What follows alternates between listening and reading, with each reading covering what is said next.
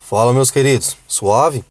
É, na aula de hoje nós vamos estar abordando a América colonial e vamos entender como é que funcionava toda essa engrenagem quando se trata de América colonial. Primeiramente, qual é o contexto?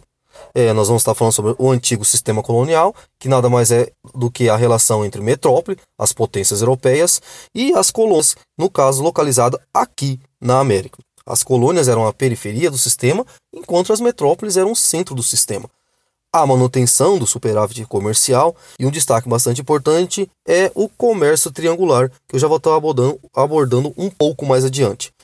Existiam duas formas de colonização: é, a de povoamento, que era, é, as características são minifúndio, ou seja, eram pequenas propriedades rurais, e ali se destacava a policultura, ou seja, várias espécies, é, por exemplo, de grãos eram plantadas diferentemente dos latifúndios, né? E eu já vou estar explicando a questão da grande diferença o trabalho livre e o mercado interno. Aqui, nessa questão da colônia de povoamento, se destacam as inglesas. Já as colônias de exploração, e aí nós estamos falando já de é, Espanha e Portugal, qual que é o destaque? O latifúndio, então são grandes áreas latifundiárias ou grandes concentrações de terra. A monocultura, qual que é monocultura? A escolha de um único, por exemplo, grão ou um único sistema de plantio. Nesse caso, no Brasil, nós vamos destacar a questão do que? Da cana-de-açúcar. O trabalho era escravo e o mercado era externo. Como assim mercado externo? Então, tudo que era produzido nesses grandes latifúndios, o objetivo era o quê? Mandar para o mercado externo. No caso do Brasil, nós estamos falando, por exemplo, da cana-de-açúcar, que virava açúcar e todo esse açúcar ia para quê? Para abastecimento do mercado externo. O comércio triangular, que é a relação entre a relação econômica entre América, Europa e África. Não esqueçam disso, viu? Então, se, cai, se cair no vestibular ou no Enem é, comércio triangular, vocês já sabem que a relação econômica tem América, Europa e África. A América Espanhola ela era dividida em oito áreas administrativas: os vice-reinados e as capitanias gerais. Os principais órgãos de administração eram os Conselhos das Índias, que eram as divisões onde tinham as decisões de maior importância, e posteriormente a Casa de Contratação, onde era ali que tinha a administração do comércio colonial. Então, de novo, a, o Conselho das Índias eram as decisões de maior importância, já a Casa de Concentração era responsável pela questão do que? Da administração do comércio, tá? Não esqueçam disso. Dentro da pirâmide social, como é que funcionava na América Espanhola?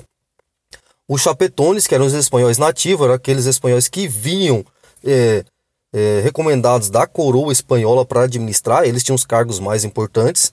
Abaixo deles estavam os crioulos, que eles eram descendentes espanhóis, mas já eram nascidos aqui na América.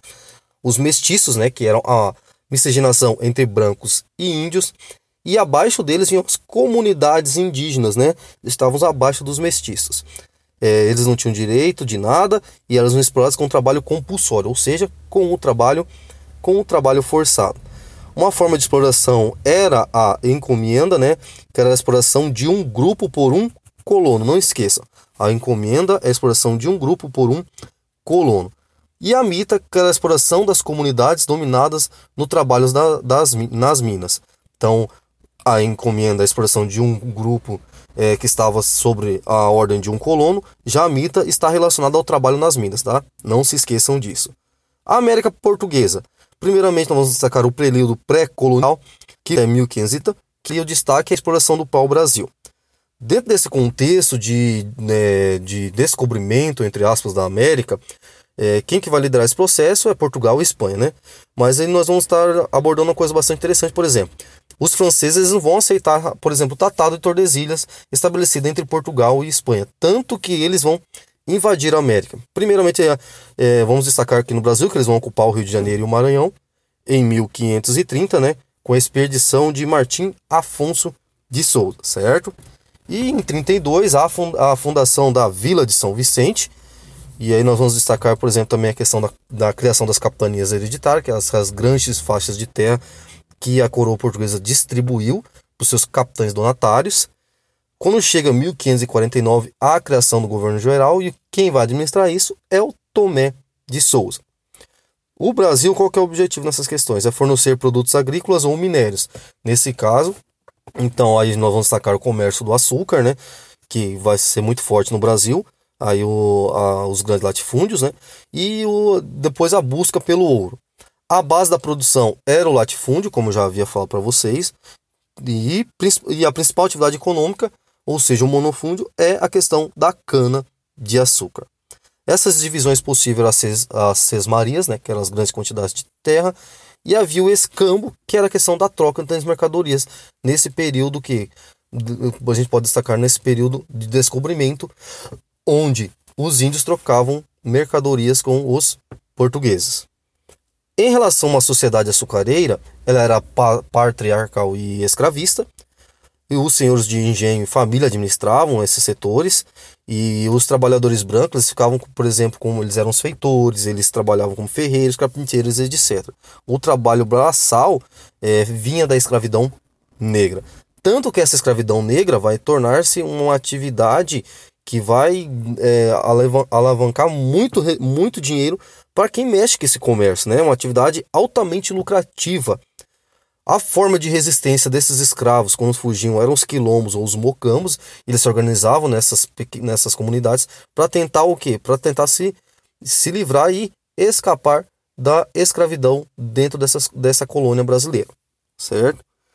Agora nós estamos falando sobre a questão da Holanda, que eles vão invadir o Brasil no período da União Ibérica.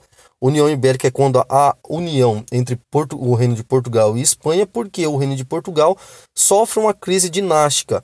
E nessa questão, é, a Espanha vai anexar o território de Portugal ao seu reino, e aí é chamado de União Ibérica. Esse período é um período de 60 anos, que vai de 1580 a 1640, né? E isso vai se já com a morte de Dom Sebastião. E aí o Felipe é, II, que era o rei da Espanha, vai assumir o trono português. É nesse contexto que também tem a rivalidade entre Holanda e Espanha. Os Países Baixos, que é Holanda e Bélgica, era dominado pela Espanha. E a Holanda fazia parte, como disse para vocês, desses Países Baixos. Então a Holanda vai lutar para se tornar independente em relação à Espanha. Tanto que o governo espanhol vai fechar todo o comércio com a Holanda, porque a Holanda vai invadir o Brasil, vai posteriormente vai invadir o Brasil. Chega tanto que em 1630 a Holanda, a Holanda vai atacar a Olinda e aí vai surgir a administração holandesa no Brasil através principalmente do governo de Maurício Nassau, que é o governador geral. Ele vai tomar várias medidas administrativas e políticas através da Companhia das Índias Ocidentais, e essas medidas são medidas administrativas muito duras, e vamos destacar, por exemplo, a questão entre as medidas que talvez não sejam tão duras como, por exemplo, a liberdade religiosa, mas que incomodavam os portugueses que eram católicos, né? A forte presença do judaísmo, que os judeus naquele período já eram perseguidos na Europa, o estímulo à produção açucareira e a reurbanização da cidade, a organização de a questão da organização da cidade. A mudança na política holandesa para o Brasil holandês, o que, que vai acontecer aqui? Então, haverá bastante mudanças na forma de administrar as, esse período que os holandeses tiveram naquela parte do Nordeste no Brasil. O que, que vai acontecer? Haverá um desentendimento entre Nassau e a Holanda, tanto que a Holanda obriga Nassau a voltar à Europa. Dentro desse contexto também, nós temos que analisar que há movimentos de resistência brasileira ou colonial em relação à administração? A administração holandesa. Até porque muitos dos que estavam aqui nesse período eram portugueses, eles não queriam ser administrados quem? Pelos holandeses. Tanto que um, uma coisa que nós vamos destacar bastante é a, a insurreição, pernambucana, ou a Revolução Pernambucana, né? Aí um destaque bastante importante é a Batalha dos Guararapes. E aí o domínio holandês sobre o Brasil vai chegar ao fim em 1604, 1654, quando eles são expulsos de, definitivamente, tá, do Brasil. Isso, mas a essa altura, os holandeses já conseguiram o que eles queriam, que era o quê? É, dominar as técnicas de produção do açúcar. Tanto que eles vão mudar para as ilhas do Caribe produzir o açúcar, que vai fazer forte concorrência com o açúcar português. E o açúcar holandês vai se tornar até mais, ba mais barato. E aí, em relação a Portugal, eles vão ter um acordo com os ingleses, que é o famoso Tratado dos Panos e dos Vinhos. Como é que funcionava isso? Os ingleses vendiam tecidos para os portugueses e os portugueses vendiam seu vinho para os ingleses. Claro que nessa relação os ingleses vão, vão obter maior que vantagem econômica.